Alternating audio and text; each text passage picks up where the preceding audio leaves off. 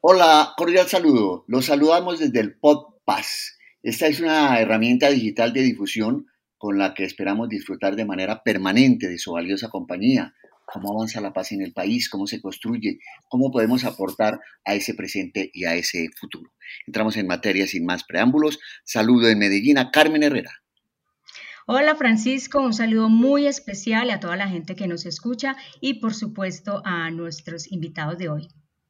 Gracias, Carmen. Entonces, la primera pregunta, sin más preámbulo, repito, se la formula el consejero presidencial para la estabilización y la consolidación, Emilio Archila, hoy fungiendo de reportero, a nuestro invitado especial, Sneider Gómez, quien es un hijo del Cauca, de Toribío más exactamente.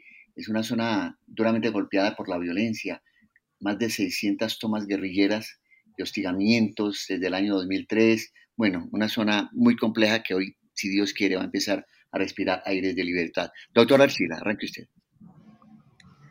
Muchas gracias. Eh, efectivamente, Toribío es eh, una de las zonas en donde más trabajamos con nuestra política de paz con legalidad, así que un gusto estar compartiendo con, eh, con Snyder.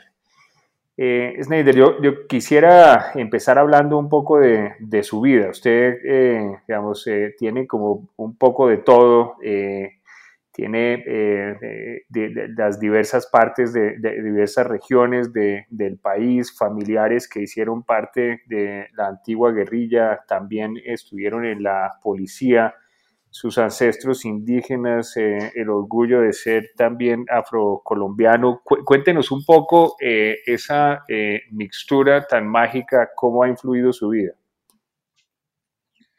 Bueno, un cordial saludo de armonía para todos ustedes. De verdad que es un honor, eh, consejero y eh, compañeros, estar en este espacio. Eh, bueno, es cierto, tengo una mezcla que hay veces uno no sabe cómo manejarla. No soy hijo de mamá indígena y de un papá afro como lo dice eh, usted, señor consejero, mi mamá guerrillera de M19 por allá en los años 80 y mi papá pues policía jubilado. Eh, eh, y bueno, de ahí salí yo, digámoslo, y hoy aquí con ustedes.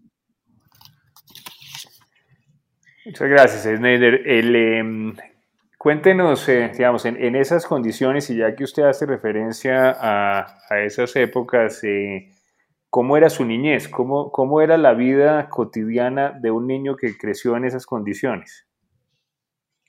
Eh, bueno, digámoslo así que mi mamá, mi papá, pues yo lo conocí a los 13 años, muy grande ya, y a mi mamá, hasta cuando tengo uso de razón, pues mi mamá me acuerdo por ahí de los cinco o seis años eh, de verla, ¿no? ella no estuvo en el proceso de paz en Santo Domingo, sino que unos, un tiempito antes pues se vinculó y, y, se fueron para otro territorio, de tal manera que pues esa fue la manera ellos abandonar las armas. Me crié con mi abuela y con mi abuelo y pues con mis tías prácticamente, siendo el nieto mayor, digámoslo así. Eh, y cuando pues conocí a mi papá, la verdad yo tenía mucho miedo, eh, conocer a mi papá, lo primero, lo segundo es lo que siempre a uno le, inculcan los amigos y el bullying, digamos, en ese tiempo era la, la recocha o la burla, ¿sí? Y lo otro, pues que era de los primeros negritos, porque mis rasgos eh, son afro, ¿sí? Aunque mi cultura sea indígena, era el primer, eh, era de los primeros negritos, pues que estaba en Toribío, pues aclimatizado, no me ponía rucio, digámoslo así, porque es un clima bastante templado. Snyder, ¿y qué es lo que más recuerda de esa época específicamente con esos detalles que nos está contando?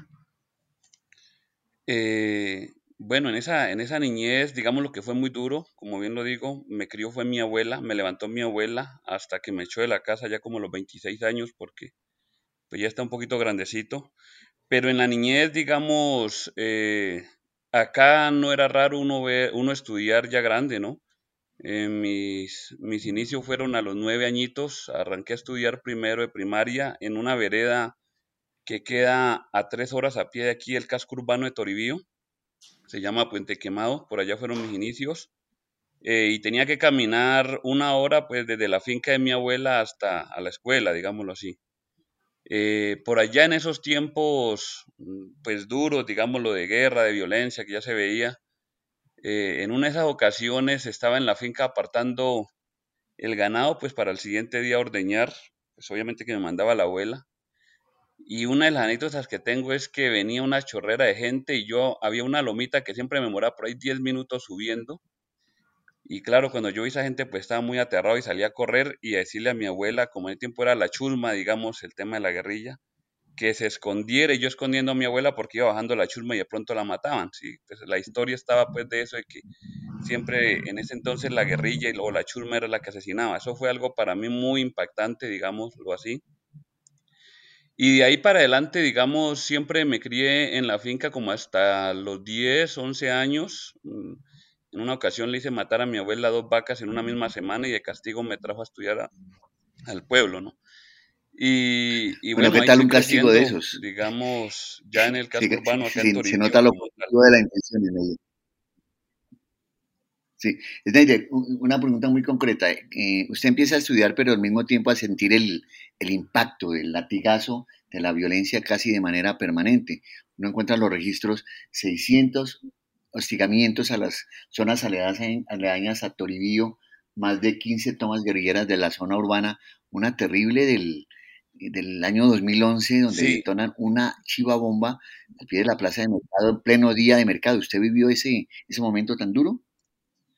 Bueno, eh, digámoslo así que el de todas, de las 14 tomas guerrilleras, más de los 650 hostigamientos a la policía, más de los 400 combates en el municipio que han habido, digamos, lo único que me he perdido acá fue el momento, digamos, en la toma del 2001, eh, del 2002, disculpen, eh, del 9 de julio del 2002, cuando eh, la guerrilla tumbó la estación de policía, capturó a los policías y la comunidad acá hizo un cordón humanitario y le quitó a los policías a la guerrilla en su momento. Digamos que esa fue la única y me la perdí, digámoslo así, o no estuve en ella porque precisamente eh, estaba prestando servicio militar, ¿no?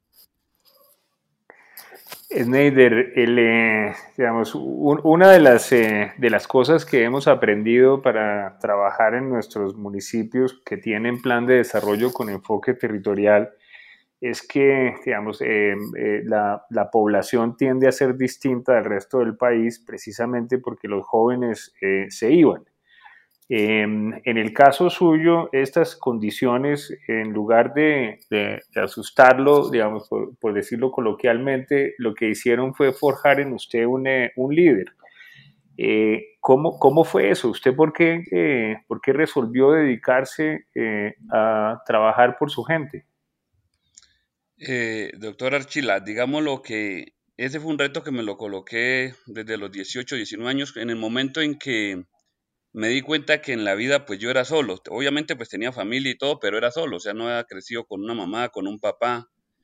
Eh, en el, estando en el colegio hasta ese tiempo, 18, 19 años, le estoy hablando cuando la, la guerra estaba cruenta, año 95 eh, al 2000, bueno, eso fue hasta 2014 prácticamente, pero fue muy duro. Siempre mis amigos, de hecho amigos, eh, estudiantes, compañeros de estudio que murieron eh, siendo guerrilleros, pues en combates en otros lados, y muchos otros que se fueron para allá. Digamos que eh, el fervor de la guerra a mí me dieron la valentía para no, no seguir esos pasos, nunca, ni, ni el uno ni el otro, no cogí, pues digamos, por el tema del servicio militar obligatorio, porque digamos, trabajaba yo en la alcaldía y me tocó que renunciar porque necesitaba la libreta militar y posteriormente volví a ingresar de nuevo a la alcaldía, pues obviamente de nuevo como director de deportes, pero digamos, eh, eso, eso no era lo mío, digamos, yo siempre estuve como direccionado a liderar procesos con jóvenes en el tema del deporte, ¿sí? Entrenaba y como que me esparcía el tiempo en esas, en esas, en esas cuestiones. Así la misma guerrilla tuviera infiltrado los colegios en su momento, digamos, eh, reclutando jóvenes, jovencitas, y como lo digo, muchos de ellos pues fueron a, a la guerra y pues de allá no volvieron, ¿sí? Y otros pues que, que volvieron, digamos, es muy raro el que uno ve que está sano, que no tiene un tiro, tiene pues ahí jodido algún órgano, algo por el estilo. Entonces, digamos, Eso, eso uno y dos, como veíamos que en Toribío pasaba, ¿no? En Toribío la toma del 2001, la toma del 2005 y la Chivabomba en el 2011 fueron devastadoras, consejero. O sea, eso a uno le da como esa, esa, esa rabia así porque, y, e impotencia porque uno no puede hacer nada por su pueblo. Pero digamos que desde allí también uno fue cogiendo conciencia y sabíamos que éramos más los buenos que aquellos que querían hacerle daño, digamos, a la población. Posteriormente también hubo una guerra muy frontal de la guerrilla frente a la organización indígena como tal, a desprestigiarla. Y fue ahí donde comenzamos a hacer un trabajo y bueno, me fui vinculando pues al proceso político organizativo de la organización indígena, en este caso acá el Plan de Vida Proyecto NASA, y digamos, me fui guiando por ese lado, ¿no? Eh, tengo que decir algo muy claro, digamos, esa estrategia de formar la Guardia Indígena en, en mi territorio, casualmente nació por acá por Toribío, eh, fue algo fundamental porque si no, muchos de esos jóvenes y jovencitas pues habían ido a la guerra. Y digamos que allí en su momento, en el 2001, pues yo era guardia indígena, así acompañaba, y eso fue por todo el tema de guerra, consejero, porque en ese entonces estaba también todo lo de los paramilitares que venían hacia Toribío y pues ya nos tuvo que comenzarnos a tocar también a la población porque pues la idea era, eh, siempre hemos dicho, cuenten con nosotros para la paz, pues, pero nunca para la guerra. Digamos que ese ha sido el lema de nosotros y de la Guardia. Entonces en ese ejercicio nos fui, me fui enrolando y bueno, eh, fui creciendo, digamos, como persona, pero en, en un sentido colectivo, digamos, que lo que se hacía, se hacía obviamente para, todos acá en un colectivo. Bueno, ah, bueno Carmen primero, sigue Carmen. Sí, Sneider, eh, en, en, esa conciencia y en ese liderazgo que ya ha empezado usted a tener, hay una persona muy importante en su vida que incluso ya, ya la mencionó y es su abuela. Cuéntenos quién es esa mujer a la que usted llama toda una matrona y que de alguna manera también fue muy importante en su vida. Bueno, mi abuela, mi abuela fue la que me forjó, la abuela, digamos, con sus valores, con mano fuerte, digámoslo así, porque era una señora, eh, inclusive yo veía a mi abuelo y uno le hacía caso sino a la abuela, ¿no? Mi abuela mandaba a mi abuelo, quien mandaba en la casa era mi abuela, la que lideraba una cosa y la otra mi abuela. Mi abuelo era muy sumiso, era muy noble, él era muy buena gente, muy bella gente. Eh, hoy no me acompaña, ella falleció en el 2015, ¿sí? Y obviamente pues mi abuelo también falleció pues en el 2006 eh, y digamos que fue la guiadora, fue la orientadora. Ella me dio el estudio de la primaria y la secundaria, aunque ella nunca me pudo acompañar, digamos, a, mis logros, a cuando yo ganaba el año, a cuando izaba bandera, nunca me pudo acompañar porque pues ella nos levantó a punta de comida. Sí, ella tenía una tolda, un negocio de mesa larga, pues se le dice, en una toldita en donde ella sacaba a vender los días domingos, miércoles, viernes y sábados, que es el mercado. Y pues de hecho eh, me fue enseñando a trabajar, ¿no? Yo creo que los días miércoles y sábados mi levantada era a las 3 de la mañana para cargar ollas, cargar agua. Eh, los días domingos y viernes era a las 4 y media de la mañana. digamos que me fue enseñando a trabajar y a valorar pues que las cosas hay que ganárselas es con el sudor de la frente, ¿no? Fue una persona, mi guía prácticamente. Neider, ha hablado mucho de su abuela, ahora, ahora hablemos de sus papás. Muchas de las personas que están escuchando este podcast se están preguntando, bueno, en algún momento eh, usted nos puede decir cómo se conocieron o cómo se trataban o cómo empezó ese romance o esa relación entre una mamá guerrillera y un papá miembro de la fuerza pública que en su momento eran antagónicos. ¿Qué le, qué le han contado ellos? Bueno, eh, digamos que esa es una historia de esas así como, como para novela, ¿no? Pero bueno, mi mamá inicialmente muy jovencita se novió con mi papá, que era el comandante de la estación de policía de aquí de Toribío. Mi mamá tenía 17 años, pero típico, pues, en muchos eh, hombres, digámoslo así, nunca pues, le habló con la verdad a mi mamá. Él, él ya era casado y tenía dos hijos por delante. Eh, y nunca le dijo, pues obviamente la verdad a mi mamá, ¿no? Eh, mi mamá una vez eh, queda en embarazo y pues nazco, obviamente hubo una situación muy compleja, sí, una situación muy compleja allí, cuando la esposa de él pues venía a mirar si era cierto, obviamente que yo era hijo y bueno, ahí era un, un enrollo muy duro. A raíz de eso mi mamá tuvo una decepción pues digámoslo como amorosa. Y al tiempo, seis, siete meses, contaba mi abuela, pues ella decidió irse pues para las filas de, del M19, ¿no? Como, como a darle esa guerra, pues digamos, en el tema del amor y ahora en el tema de la guerra, ¿sí? Y una de las anécdotas que, que, que tengo es que en una de esas ocasiones me llevaron, de eso no me acuerdo yo, me llevaron a ver a mi mamá por allí a un campamento de Corinto hacia arriba, a los Alpes, y cuando venía, mi mamá me venía a dejar al palo, ¿sí? Un sitio también de mucho conflicto, me venía a dejar al palo, y ahí la capturó el ejército, ¿sí? Entonces de inmediato el ejército comunicó a la policía, y de la policía pues de inmediato salió la patrulla, pero en la patrulla quien venía comandando la patrulla de Santander era mi papá, ¿no? Y cuando pues viene y mira a la mujer, pues obviamente pues el hombre se dio cuenta y, y, pues ahí como que le llamó la atención a mi mamá y que por qué hacía eso y bueno, toda la cuestión que fue la otra manera ellos como volverse a comunicar, ¿no? Y digamos que a mi papá, eh, yo creo que le ganaron los sentimientos más que su misión como que le correspondía, le correspondía hacer y pues la dejó libre y diciéndole que más bien se, se viniera a cuidarme a mí, pero pues bueno, ya ellos estaban en su cuento cada uno.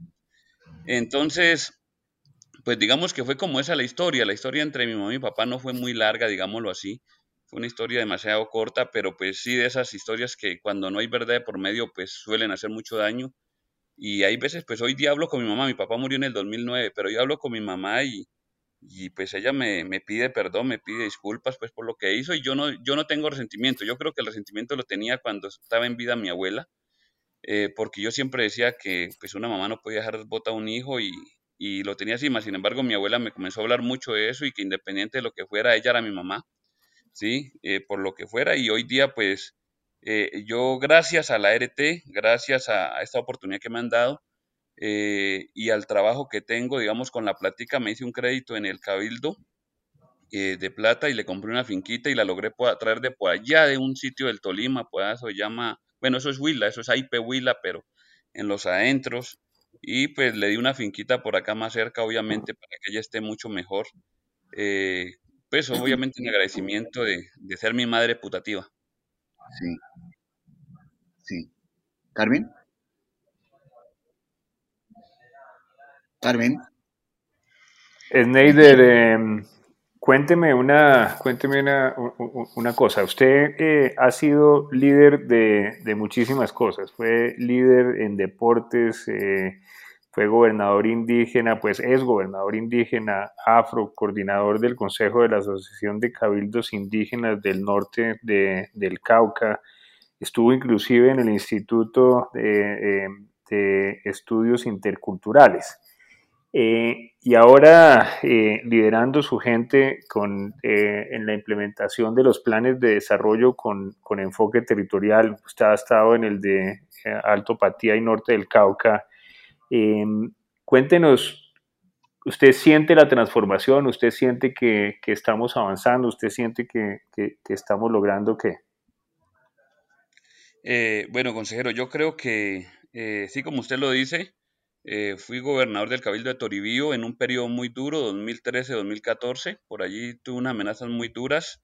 Yo creo que ustedes deben recordar en su momento cuando estaba el proceso de paz, en una tensión muy fuerte eh, y fue secuestrada una niña, hija de un militar eh, que era comandante de la estación de Padilla, de un policía, y la liberamos con la Guardia Indígena aquí en Toribío en ese, en ese entonces. Posteriormente con la Guardia Indígena eh, estábamos en una actividad y nos mataron dos guardias, emprendimos la huida y capturamos los siete guerrilleros que hicieron el daño. De ahí se vino una arremetida muy dura en contra mía como persona, más que como organización y digamos lo que eso fue muy duro. Posteriormente estuve en la, en la consejería de la, de la CIN, ¿sí? como consejero representando al Plan de Vida Proyecto NASA, que es Toribío. Eh, hacía parte también del consejo eh, directivo del Instituto de Estudios Interculturales y por obra de Dios me puso en el camino de ser el gerente del PD Alto Patía Norte del Cauca.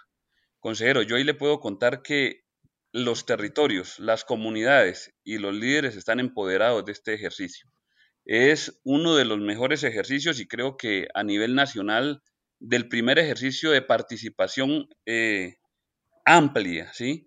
Eh, y digamos que eso ha recogido el empoderamiento de las comunidades. Hoy día, eh, con el tema de la implementación, todo el mundo pregunta por el tema de la implementación y ellos van viendo que vamos llegando lentos pero seguros, ¿sí? Vamos allí porque hay que ordenar, porque hay que estructurar proyectos, porque hay que eh, formular propuestas, digámoslo así, y todo no puede ser de la nada. Sabemos que esto está a 10, 15 años y van llegando las cosas poco a poco, ¿sí? En donde vamos, eh, con quien converso, con quienes me llaman para preguntarme, digamos, tienen una gran ilusión con esa transformación del territorio. Y creemos nosotros que esa transformación se viene dando, consejero. Vienen avanzando cosas importantes en cada uno de los territorios, en cada uno de los municipios. Hoy vemos a los alcaldes y gobernadores empoderados, pero también eh, comenzamos a ver a las autoridades étnicas, afroindígenas también empoderadas. Snyder, con esa experiencia con los PEDET, ¿qué han priorizado y cuáles son los sueños a corto y a largo plazo, los suyos, pero también de las comunidades? ¿Cómo sueñan esa transformación? Bueno, nosotros creemos y le estamos apostando a, digamos, a esa transformación real, digámosles, y las comunidades, digamos, que son las más, las más, eh, que se creen, que se han empoderado de todo este proceso, digamos, pues están esperando como esa, esa, esa llegada, digamos, eh, de ir transformando eh, muy lentamente, de ir articulando comunidades, eh, autoridades étnicas y autoridad también nacional, en este caso gobierno, y poder darle un cambio, digamos. Nosotros siempre hemos dicho que eh, la paz nos tiene que llegar a todos, ¿sí? Y, es un compromiso que uno lo hace de corazón, uno muchas veces no lo hace eh, por intereses personales, sino que más por un colectivo. Y nosotros sabemos que si en Colombia hay paz, no ganan unos pocos, ganamos todos prácticamente. Y yo creo que esa es la apuesta y eso es lo que también desde la agencia y desde la alta consejería eh, para la estabilización se le viene apostando. Yo creo que el doctor Archila en sus diferentes eh, eh, eventos que hace en cada uno de los territorios deja la marca, deja la huella y como excelente digámoslo así, maneja muy bien ese sentido de la parte administrativa, de, de, mirar cómo podemos avanzar. Y yo creo que la gente le ha venido creyendo a esa, a esa apuesta, ¿sí? Y, y eso es lo que nosotros eh, estamos planteando. Hoy día están empoderados gobernadores, están empoderados alcaldes. Hoy día veníamos trabajando con el MEI, Mecanismo Especial de Consulta, con las autoridades étnicas, también para que ellos sepan, con los grupos motor que están pendientes también de cómo se va haciendo, cómo vamos avanzando. Y yo creo que esto está generando una expectativa. Eh, tuvo una, una, expectativa inicial que fue la, la construcción de los PEDER y ahora pues estamos en todo el tema de lo que es la ejecución. Como lo sabemos, pues vamos allí dándole muy suavemente, pero vamos seguros, digámoslo así. Se está eh, comenzando a estructurar, a formular proyectos y digamos que eso ha sido un poquito, de, digamos que nos lleva tiempo, pero yo creo que vienen caminando cosas muy importantes, la verdad, y así podemos transformar nosotros este país.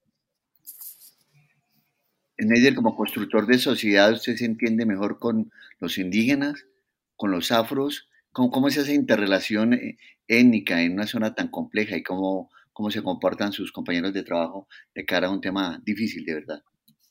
Bueno, cuando yo visito la familia de, mi papá, ¿sí? en Timba, Cauca, eh, me dicen el indio. Y cuando estoy en Toribío, el apodo es el negro.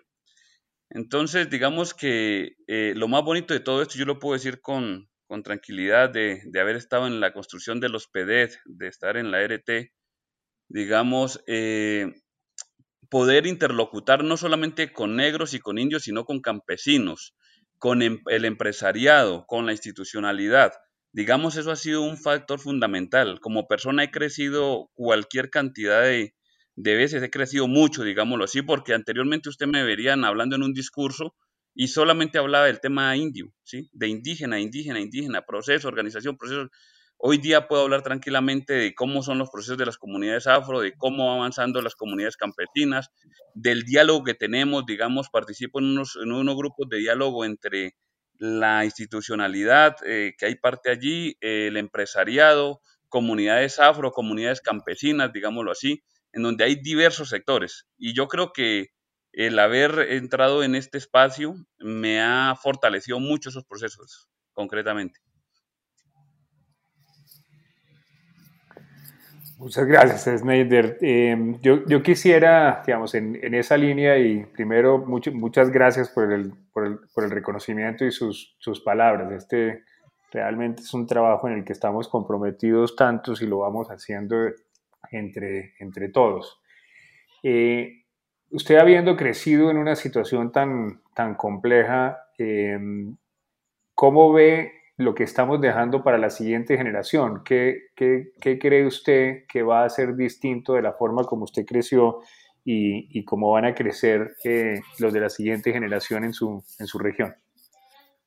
Bueno, consejero, nosotros creemos que eh, las nuevas generaciones van a tener mucho más oportunidades. Hoy día lo vemos en el tema, en, por ejemplo, en los ocho pilares uno ve eh, el pilar 2, el tema de infraestructura se le está metiendo bastante duro. El pilar 6 viene avanzando, que todo el tema de reactivación viene avanzando y forjando nuevas tecnologías, eh, nuevas propuestas para comenzar a desarrollar el campo. Eh, el tema de educación, que es el pilar que más iniciativas tenemos, eh, hoy día uno ve que eh, desde el gobierno y de los planes de desarrollo se le viene dejando un importante recurso para comenzar a fortalecer toda la parte educativa. Si hay educación, creemos que hay transformación y en ese sentido yo soy, digamos, uno de los que creo en esa, en esa parte. Eh, como lo decía, terminé de estudiar a los 20 años mi bachillerato, muy grande, digámoslo, frente a un niño que hoy día 15, 16 años está terminando me logré dar el estudio eh, por mí mismo, digamos, eh, el profesional como economista y, después hacer una especialización. Digamos, esos, esos apoyos eh, difícilmente se veían. Hoy día estamos viendo que viene avanzando toda esta parte. El tema de salud y como estamos viendo también los enfoques diferenciales, eso es algo importante. ¿Cómo podemos rescatar toda esa parte, consejero? ¿Sí? Esa sabiduría que saben aquellas mayoras y mayores, el sobandero, la partera, todas estas cuestiones es muy importante.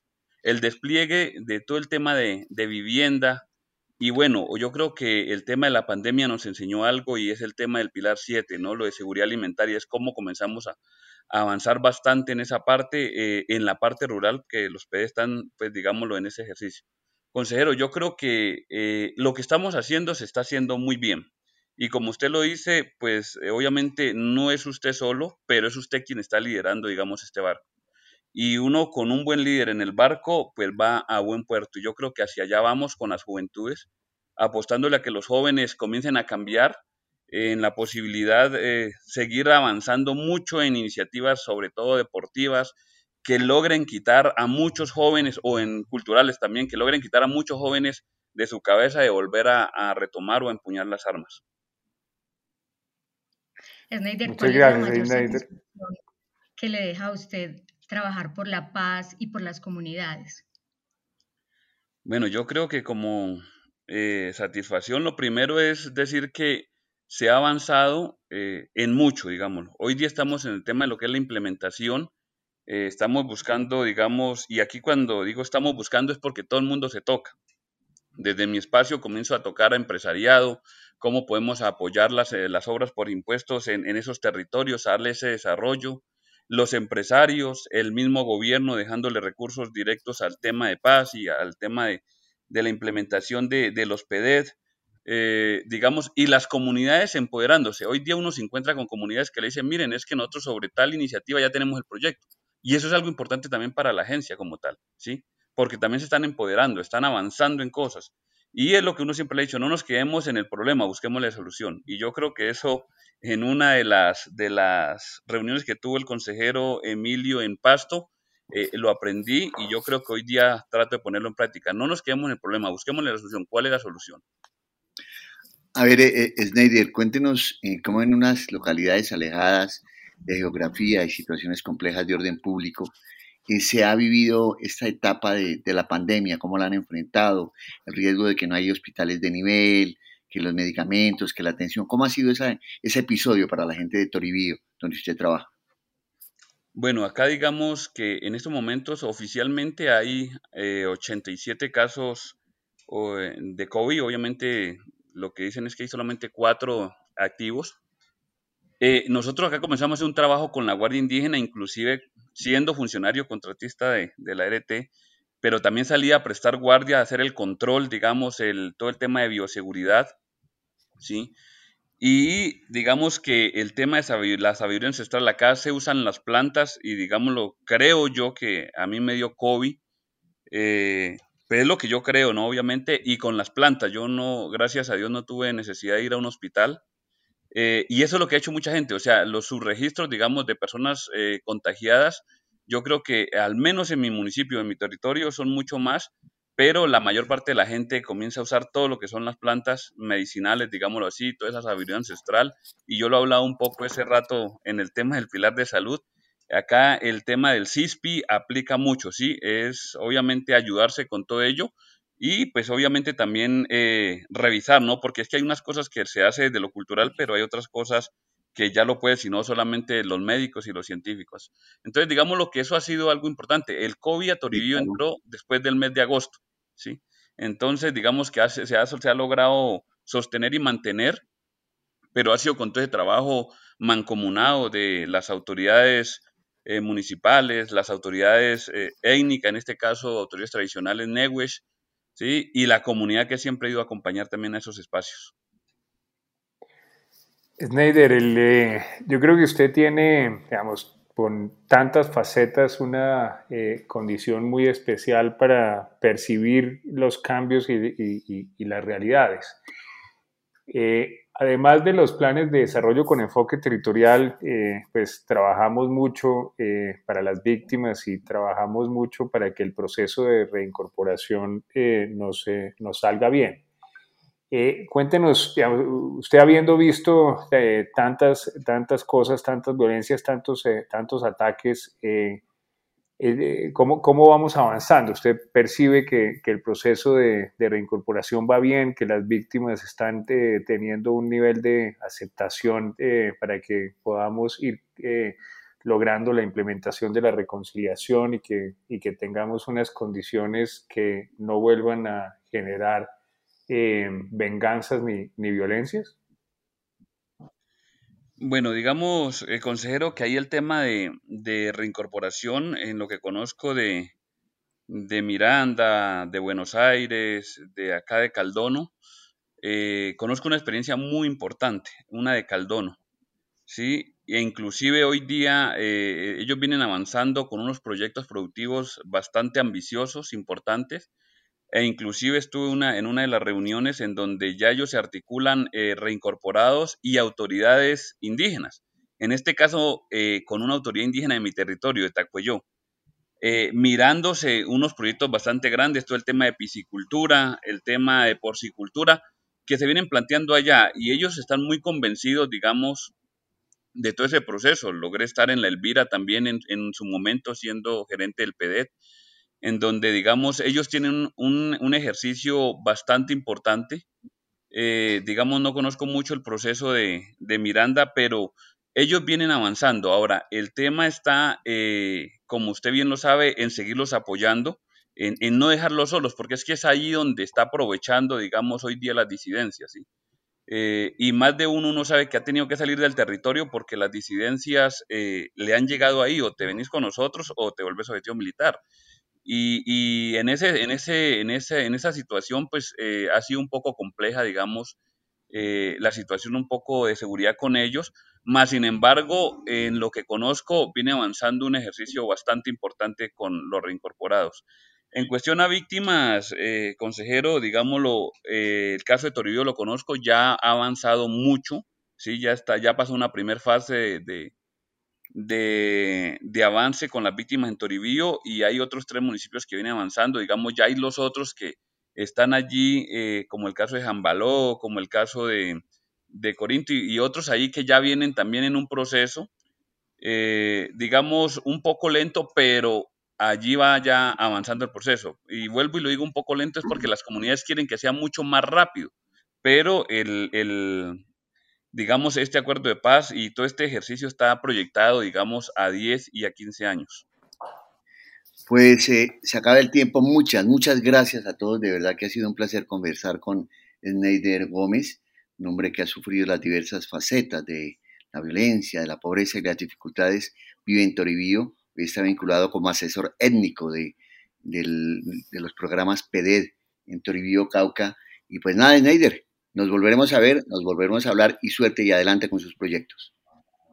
Igualmente, muchas gracias a todos, consejero, eh, Clara, eh, y a todos los que están aquí en este espacio. Muchas gracias. Gracias. Nos veremos pronto en la próxima cita de nuestro podcast.